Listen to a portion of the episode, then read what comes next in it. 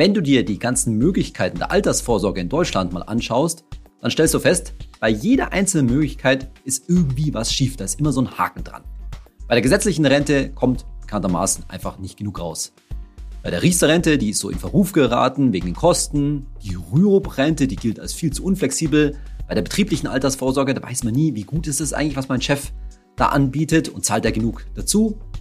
Dann Immobilien, das können sich viele Leute nicht mehr leisten aufgrund der gestiegenen Preise. Und dann gibt es natürlich noch das ganze Thema Aktien. Okay, da du diesen Podcast hörst, bist du dem wahrscheinlich relativ zugeneigt, aber machen wir uns klar, sehr viele Leute in Deutschland halten immer noch nichts von Aktien. Und dann stellt sich schon die Frage, wie wollen wir eigentlich dieses Problem der Überalterung unserer Gesellschaft, also dass es natürlich bald schon ziemlich viele Rentner auf ziemlich wenige Einzahler und ziemlich wenige Arbeitstätige gibt, wie wollen wir das eigentlich lösen? Ist es nicht ein Riesenproblem an Altersarmut? Und die Parteien haben ja vor der Bundestagswahl da auch diverse Konzepte vorgelegt. Aber zumindest ich sehe da im Moment nicht so wahnsinnig viel Bewegung. Jetzt so grob ein halbes Jahr, nachdem die neue Ampelregierung an der Macht ist. Stellt sich so ein bisschen die Frage, wie geht es weiter mit der Altersvorsorge in Deutschland und was sind eigentlich da gute Möglichkeiten? Was kannst du vor allen Dingen auch erwarten, dass sich bei den einzelnen Möglichkeiten in Zukunft mal was ändert?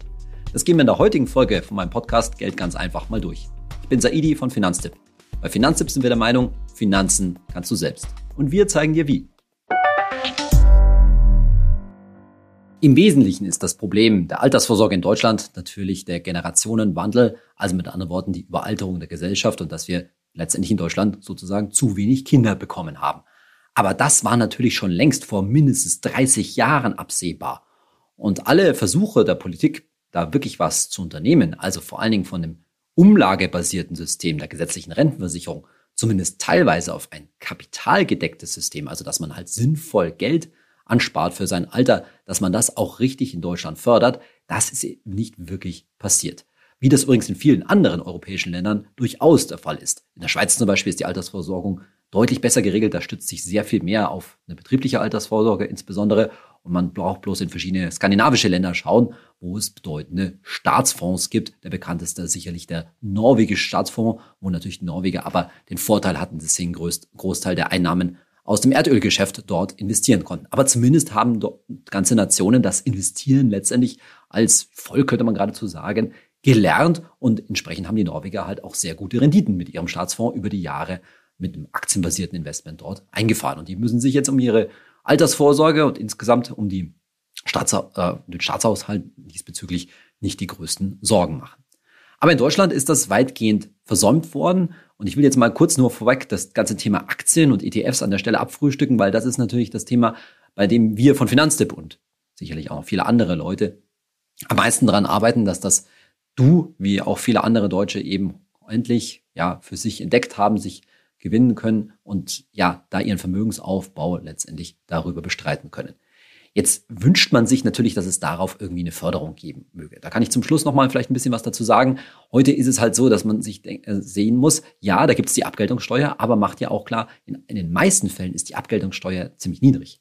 Die beträgt zwar 25 Prozent plus Solidaritätszuschlag, aber das ist halt auch das Maximum. Wenn dein persönlicher Steuersatz da drunter liegt, dann zahlst du auch nur weniger Abgeltungssteuer. Das kannst du bei einer Steuererklärung zum Beispiel ausgleichen. Und dann ist es ja so, dass bei Aktien-ETFs auch noch, wie wir damals in der Folge gehört haben, 30 Prozent steuerfrei sind. Das sind nur 70 Prozent der Erträge zu versteuern, sodass de facto der ja, effektive Steuersatz auf deine Aktiengewinne nur bei 18 Prozent und ein paar zerquetschten liegt. Und das ist schon eine gewisse Form von Förderung, denn das ist schon eine gewisse Steuerbegünstigung. Jetzt kann man natürlich argumentieren, ja, das sollte nach einer gewissen Zeit, vielleicht nach zehn Jahren und so weiter, komplett steuerfrei sein. Ja, das kann man alles, kann man alles sagen. Es gibt keine echte, wirkliche Förderung auf ETF-Sparpläne zum, zum Beispiel. Das wäre durchaus wünschenswert. Aber gucken wir uns mal jetzt der Reihe nach an, was bei den anderen Formen eigentlich so, ja, schief im Grunde genommen. Das Problem der gesetzlichen Rentenversicherung haben wir ja jetzt schon angesprochen. Das ist natürlich eben diese Überalterung der Gesellschaft, dass eben immer weniger Beitragszahler auf einen Rentner kommen. Und wie das jetzt genau ausfällt, das ist sowieso individuell total unterschiedlich. Da hängt total davon ab, wie viele Rentenpunkte du in deinem Leben angesammelt hast. Also zum einen, wie gut du natürlich verdient hast und wie lange du in die gesetzliche Rentenversicherung eingezahlt hast. Ganz grob wirst du dich erinnern können, dass du sicherlich nicht mit wesentlich mehr als der Hälfte ungefähr deines Einkommens außer gesetzlichen Rente rechnen kannst und das auch nur in dem Fall, dass du wirklich lange eingezahlt hast, also dass du fast ein sogenannter Eckrentner bist, der auf ja, Größenordnung 40 oder mehr Beitragsjahre kommt. Das Problem liegt eher darin, dass an der gesetzlichen Rentenversicherung immer so ein bisschen rumgeschraubt wird. Das heißt, im Laufe der Zeit hat die Politik da diverse Veränderungen vorgenommen. Ich sage nur mal das Beispiel Mütterrente und so weiter. Und da wird sich eben politisch immer dran bedient. Und das, glaube ich, löst vielleicht auch bei dir, bei vielen so das Gefühl aus, dass man sich auf die gesetzliche Rente nicht verlassen könne. Mein Satz dazu ist immer, dass die gesetzliche Rente ja sehr wohl sicher ist, aber sie wird halt auch sicher eben nicht reichen. Also mit anderen Worten, man darf da das, ja, das Kind nicht mit dem Bade ausschütten. Es ist nicht so, dass nichts aus der gesetzlichen Rente rauskommt. Also ein Einkommen, selbst wenn es bei 30 oder eben 40 oder sogar 50 Prozent aus der gesetzlichen Rente liegt, das ist dann schon ein wesentlicher Baustein deiner Altersvorsorge, sofern du natürlich in die gesetzliche Rente einzahlst und nicht zum Beispiel selbstständig oder verbeamtet bist. Aber es reicht halt eben nicht und daher kommt immer so dieses Gefühl, ich kann mich darauf nicht verlassen. Und tatsächlich kannst du nur beschränkt damit planen, aber du darfst schon mit einem gehörigen Anteil entsprechend dem, wie wir es in der entsprechenden Podcast-Folge beschrieben haben, dass du das mal abschätzt, inklusive Inflation, was da an gesetzlicher Rente bei dir mal ansteht. Jetzt kann man sich fragen, macht es eigentlich Sinn, da mehr einzuzahlen, freiwillig? Dazu nur zwei kurze Sätze. Ja, das kann schon Sinn machen, vor allen Dingen ja in deinen etwas späteren Jahren, wenn du etwa noch zehn Jahre oder weniger bis zum Renteneintrittsalter hast, dann kannst du eine gesetzliche Rente ja durch freiwillige Einzahlung, wenn du da Geld übrig hast, auffüllen. Das kann zum Beispiel dazu führen, dass du etwas früher in Rente gehen kannst, also etwas früher die gesetzliche Rente in Anspruch nehmen kannst, oder du stockst sie einfach auf. Der Vorteil ist auch dabei, dass du diese Einzahlungen innerhalb gewisser Rahmenbedingungen von der Steuer absetzen kannst. Das ist dann eine ja relativ sichere, relativ konservative, letztendlich zusätzliche Altersvorsorge. Das macht insbesondere dann Sinn, wenn du in deinem Leben nur mal ein paar Jahre, eine kurze Zeit in die gesetzliche Rente eingezahlt hast. Also beispielsweise, du warst irgendwann mal angestellt, hast vielleicht drei oder vier Jahre in die gesetzliche Rente eingezahlt, hast dich dann selbstständig gemacht oder bist verbeamtet worden und füllst dann später durch freiwillige Einzahlungen diese Zeit von zum Beispiel drei oder vier Jahren auf, sodass du auf das Äquivalent von fünf Jahren kommst, um dann eben überhaupt einen Anspruch aus der gesetzlichen Rente zu haben, dass dir dann eben eine zugegebenermaßen kleine gesetzliche Rente überhaupt ausgezahlt wird. Aber das politische Problem besteht natürlich weiter und eben durch dieses Rumschrauben an der gesetzlichen Rente, da ändert sich halt auch nicht so wahnsinnig viel. Denn letztendlich ist ja das Problem der Altersvorsorge in Deutschland natürlich schon sehr lange, seit vielen Jahrzehnten absehbar gewesen. Und es hat eben keine grundlegende Reform stattgefunden. Und die müsste es aber eigentlich geben. Das muss man ganz klar sagen. Denn wir brauchen in Deutschland ganz grundlegend, ja, einen neuen Ansatz, ein neues Erleben. Denn niemand wird sich grundsätzlich von der gesetzlichen Rente verabschieden wollen. Die ist auch wichtig für viele, ja, mittlere und vor allen Dingen Geringverdiener. Und verschiedene politische Parteien, die wollen ja auch die gesetzliche Rente sozusagen als Haupt Säule da aufstocken. Aber sie haben halt dann in vielen Fällen aus meiner Sicht keine Lösung dafür, wie der Rest der Rentenlücke letztendlich bestritten werden soll. Eine Absicherung der gesetzlichen Rente, gerade für Geringverdiener, macht total Sinn, aber es, es reicht halt nicht. Und wie wir jetzt gleich drauf kommen werden, waren die bisherigen Versuche, ich sage mal vorsichtig, nicht wirklich von Erfolg gekrönt. Die Riester-Rente war sicherlich eine der prominentesten Versuche, die gesetzliche Rente durch eben ein kapitalgedecktes System zu ergänzen und wir haben ja zur Riester-Rente schon mal eine eigene Folge gemacht und ich will es nur mal kurz zusammenfassen. Wo liegen eigentlich da jetzt die Probleme? Zunächst einmal sicherlich darin, dass das System der Riester-Rente einfach ziemlich kompliziert ist für die meisten ja, Normalbürger. Also allein schon mal auszurechnen, auf wie viel Einzahlung man eigentlich kommen muss, um die berühmten vier Prozent vom Vorjahreseinkommen zu erreichen, um die vollen Zulagen einzustreichen. Und dann ist es natürlich auch schwer zu verstehen, dass es bei diesen vier Prozent aber nicht bleiben muss, dass man mehr einzahlen kann, vielen Fällen, wenn man nicht so viel verdient, oder eben auch weniger und dann eben anteilig Zulagen bekommt. Solche einfachen Prinzipien sind meiner Ansicht nach in der Bevölkerung nicht besonders gut zu verstehen und dann auch gar nicht, wie jetzt dieses komplizierte Spiel aus Höhe der Zulagen und wie viel kriege ich von der Steuer zurück eigentlich zu verstehen ist. Also da hat man sich ein ziemlich kompliziertes System ausgedacht und das letztendlich, glaube ich, bei vielen schon dazu geführt hat, sie da ein bisschen zu kapitulieren. Vielleicht lassen sie sich das von ihrer Bank oder ihrer Versicherung verkaufen, den Vertrag, aber so richtig verstehen tun sie nicht. Und das führt wiederum dazu aus meiner Sicht, dass sich in vielen dieser Verträge ganz bekanntermaßen, wie halt in vielen anderen, ja, vor allen Dingen Rentenversicherungen, Lebensversicherungen, vor allen Dingen Rentenversicherungen, eben ziemlich hohe Kosten verstecken. Was zu dem bekannten Ergebnis führt, dass die allermeisten Riester-Renten schlichtweg viel zu teuer sind.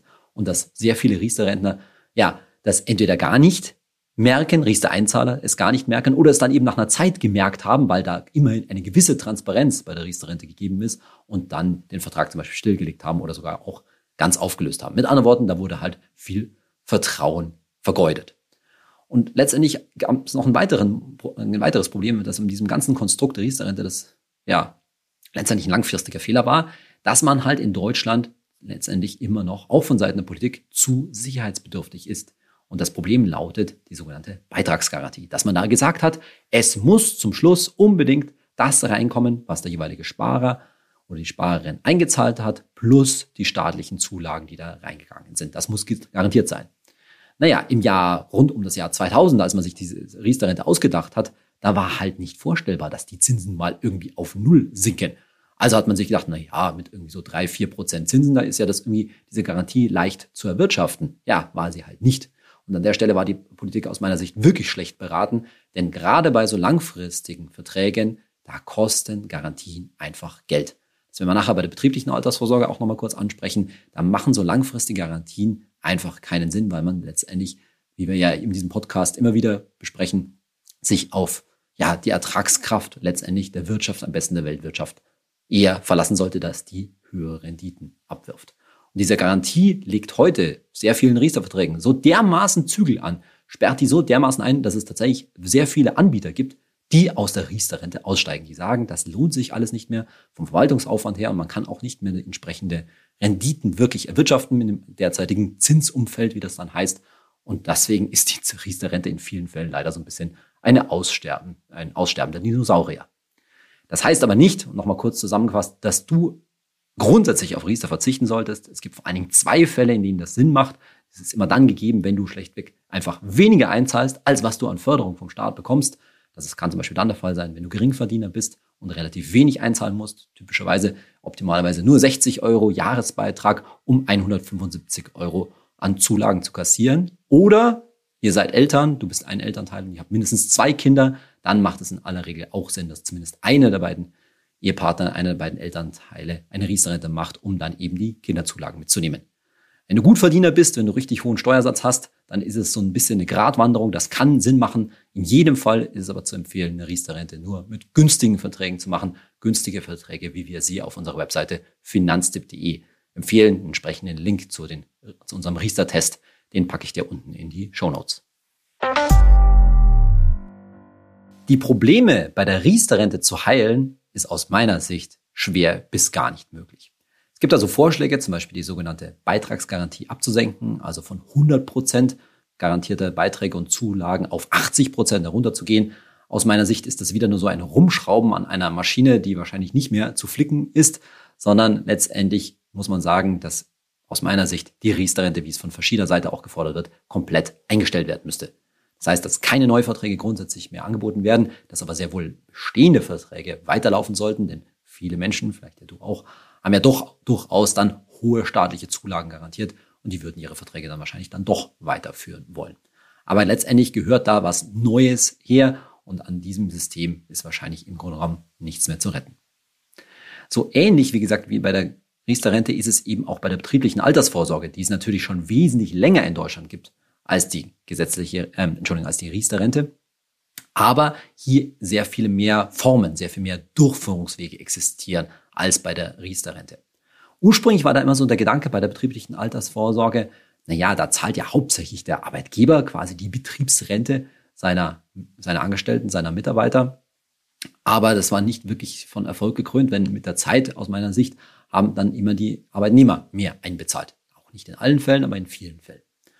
Und letztendlich ist ein großes Problem in der betrieblichen Altersvorsorge, abgesehen davon, dass da so viele Möglichkeiten gibt und dass es eben für dich als Arbeitnehmer ziemlich intransparent ist, was da jetzt gerade dein, dein Chef, dein Arbeitgeber anbietet, ist eines der Hauptprobleme ebenfalls diese sogenannte Beitragsgarantie. Denn in aller Regel ist bei der betrieblichen Altersvorsorge zum Ablauf hin ebenfalls das garantiert, was eben eingezahlt worden ist. Und diese Garantie kostet heute in Zeiten von so gut wie keinen Zinsen ebenfalls ziemlich viel Geld.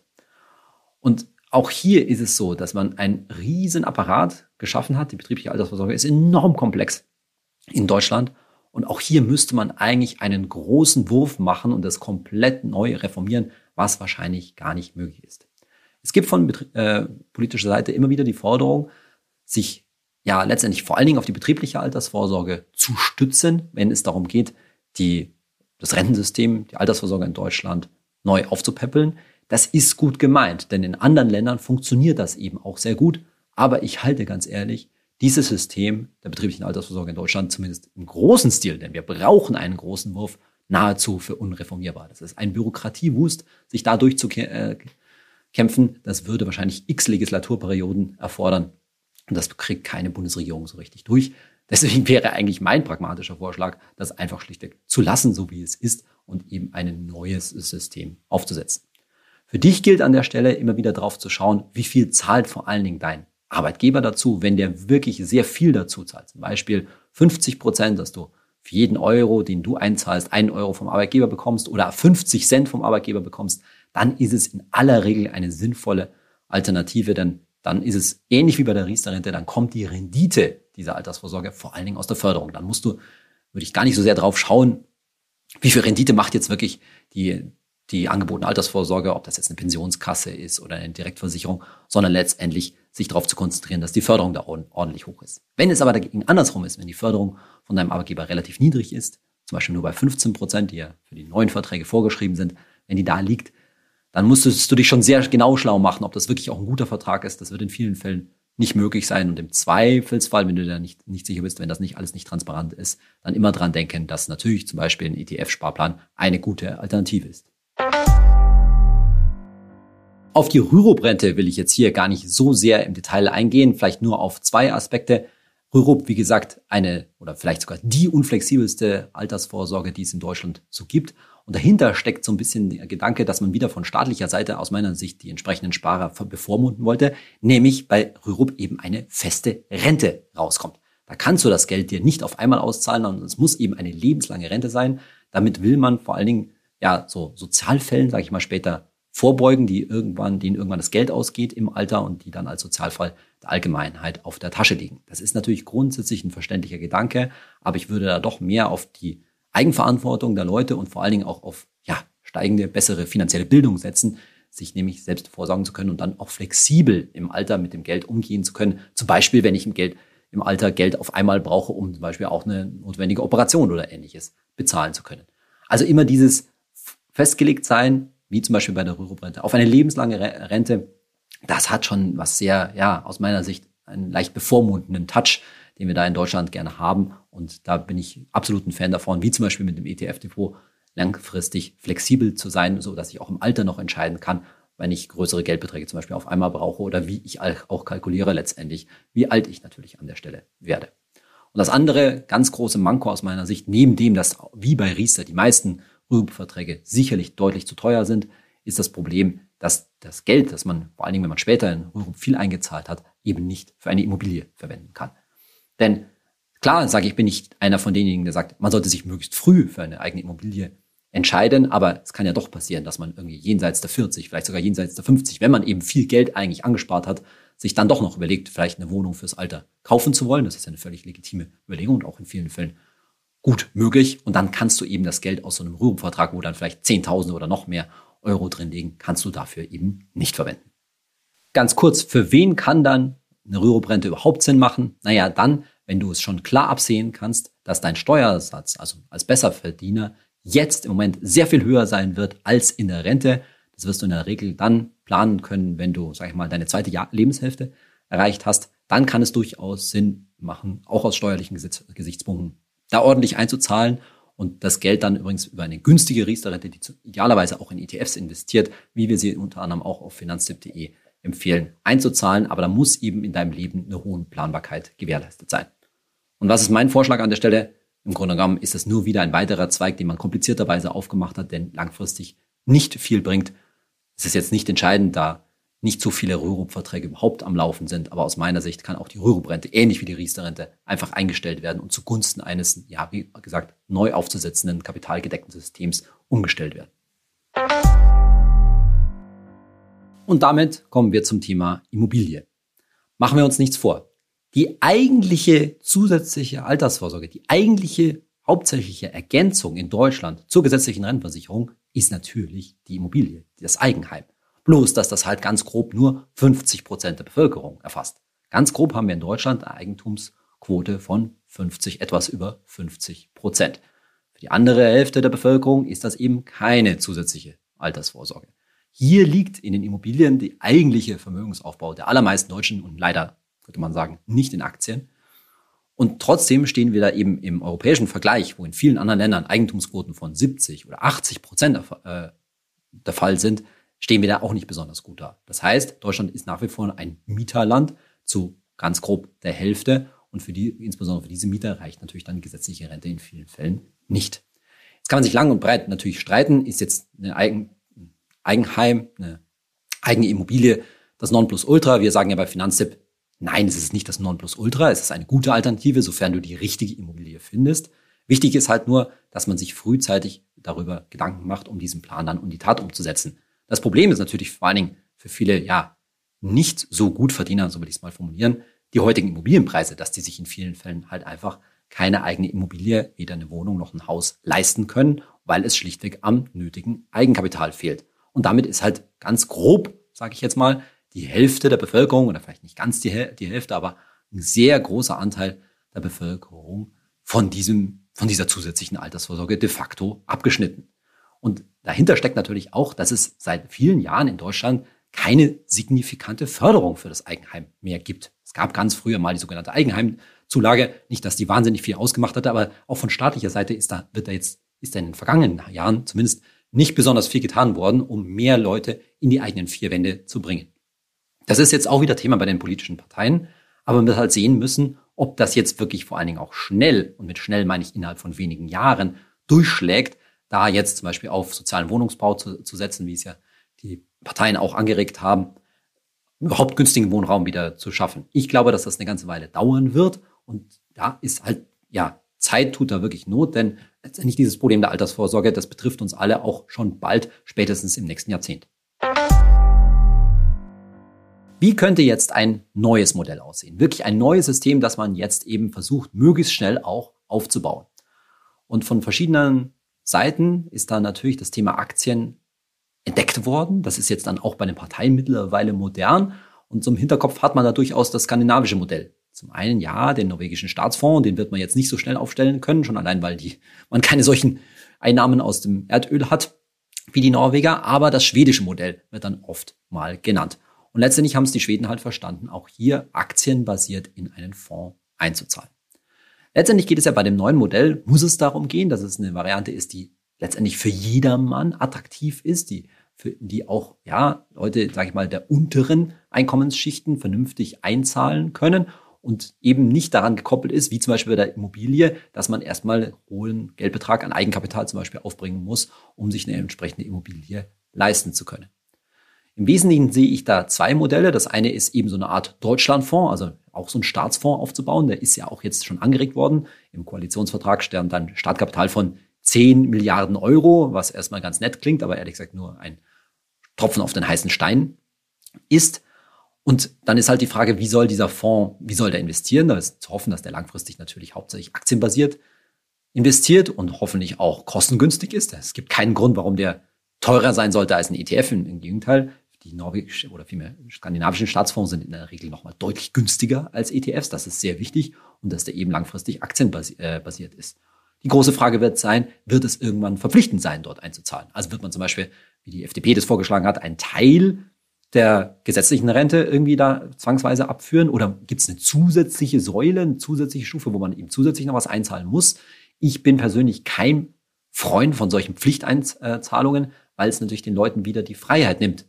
Bestimmte Leute wollen halt dann auch auf die eigene Immobilie setzen und sagen, na, ich will dieses Geld aber lieber für meine eigene Immobilie verwenden kann man dann wieder anfangen, Ausnahmeregelungen zu, zu stricken und so weiter. Das macht die ganze Sache dann aber ganz schnell, so ähnlich wie bei Riester, wo man Riester ja auch für die eigene Immobilie einsetzen kann, kompliziert, schwer verständlich. Es geht absolut aus meiner Sicht darum, dass man ein möglichst einfaches Modell baut, das für ja, Leute, auch zum Beispiel Leute mit Migrationshintergrund, die hier in Deutschland, nach Deutschland kommen, zum Arbeiten, die einen Beitrag zu unserem Gemeinwesen leisten, die für die dieses Modell zum Beispiel auch verständlich sein muss. Nur mal so als Beispiel. Aber das trifft, glaube ich, auch für jeden, für jeden zu. Je einfacher, das ist ja etwas, was wir bei Finanztipp predigen und natürlich auch der Tenor in meinem Podcast hier. Je einfacher das Modell ist, desto mehr Vertrauen, desto mehr, ja, Commitment, könnte man neudeutsch sagen, bringen die einzelnen Leute dann für so ein System mit.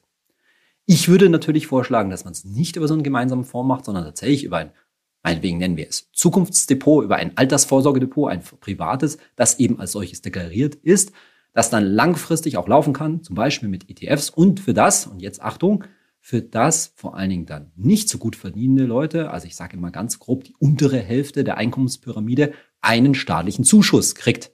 Denn das war schon eine gute Idee, die man bei der Riester-Rente halt etwas kompliziert umgesetzt hat, da direkt Zuschüsse zu zahlen. Das könnte zum Beispiel dann der Fall sein, diese Zuschüsse zu bekommen, wenn man das so ein Depot mindestens beispielsweise 10 oder 15 Jahre hält und zusätzlich, und das ist dann wieder ein Goodie für das besser verdienen, sollten dann nach der entsprechenden Haltedauer 10, 15 Jahre die Erträge auch steuerfrei sein, so wie das in anderen Ländern teilweise auch der, der Fall ist. Und so hat man eben einen Langfrist, einen Anreiz, dieses so ein Depot langfristig zu halten. Ich wäre außerdem dafür, dass man innerhalb des Depots schon verkaufen und kaufen kann. Es mag ja sein, dass sich die Anlagemöglichkeiten mal ändern. Man sollte es dann vielleicht beschränken, dass man nur bestimmte Anlageklassen freigibt, dass man nicht dort ja sehr spekulativ mit Einzeltiteln arbeiten kann, aber dass nach so einer insgesamten Haltedauer von zum Beispiel 10 oder 15 Jahren entsprechend dann Zuschüsse fließen für diejenigen, die eben wenig oder gar keine Steuern zahlen, beziehungsweise die Erträge dann steuerfrei sind für die besser verdienen. Und wie könnte das bezahlt werden? Zumindest teilweise? Naja, indem man grundsätzlich mal die Abgeltungssteuer, Achtung, tatsächlich erhöht. Denn für kurzfristigere Investments, da gibt es aus meiner Sicht gar keinen Grund, warum die eigentlich steuerbegünstigt sind. Warum, was ist der Grund, wenn ich eine Aktie oder einen Aktienfonds nach ein, zwei Jahren verkaufe, dass ich dann dort de facto nur 18, Prozent Steuern bezahle? Warum sollte da nicht in diesen Fällen wie bei allen anderen Dingen auch der persönliche Einkommenssteuersatz angewendet werden, wenn offensichtlich eben kein langfristiges ja, Investmentinteresse dahinter steckt, sondern eher ein Interesse an kurzfristigen gewinnen.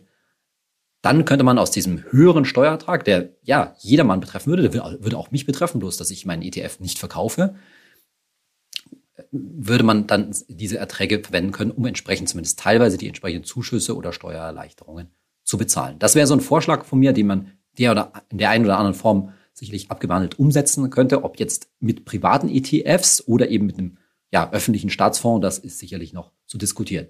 Wichtig an der Stelle ist nur, dass sich auch in der Politik endlich die Überzeugung durchsetzt, dass langfristig Aktieninvestments eben grundsätzlich gewinnbringend sind, dass man in der Lage sein muss, die entsprechenden Schwankungen auszuhalten, dass es dort keine Garantien, ja, ich würde sogar sagen, geben darf. Es darf keine Garantien geben, weil man so, ja, leider viele Leute, die sich auf der sicheren Seite oder mit hohen Sicherheitsbedürfnissen an so etwas herangehen, letztendlich aus meiner Sicht nur in die Irre führt. Es geht für uns alle darum, alle meine ich sowohl uns Bürgerinnen und Bürger als auch die Politik darum zu lernen, dass wir langfristig mit Schwankungen, mit Unsicherheiten des Aktienmarktes leben werden müssen.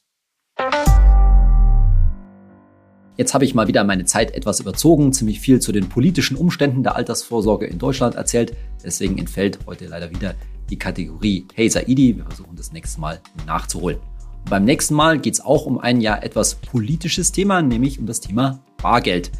In Zeiten von Corona haben sich ja ziemlich viele Leute fast schon zwangsweise das bargeldlose Zahlen oder auch das kontaktlose Zahlen angewöhnt. Und dann kann man sich natürlich fragen, macht das Bargeld eigentlich noch Sinn oder gehört das Bargeld abgeschafft? Da gibt es sehr viele Streitpunkte ringsherum und die können wir beim nächsten Mal mal ein bisschen auflisten und kann man sich auch fragen, was ist eigentlich der Sinn von Bargeld? Was bringt das im Vergleich zu dem ganzen Geld, was nur irgendwie online auf unseren Konten rumliegt? Freue mich, wenn du beim nächsten Mal auch wieder zuhörst. Bis dahin, dein Saidi.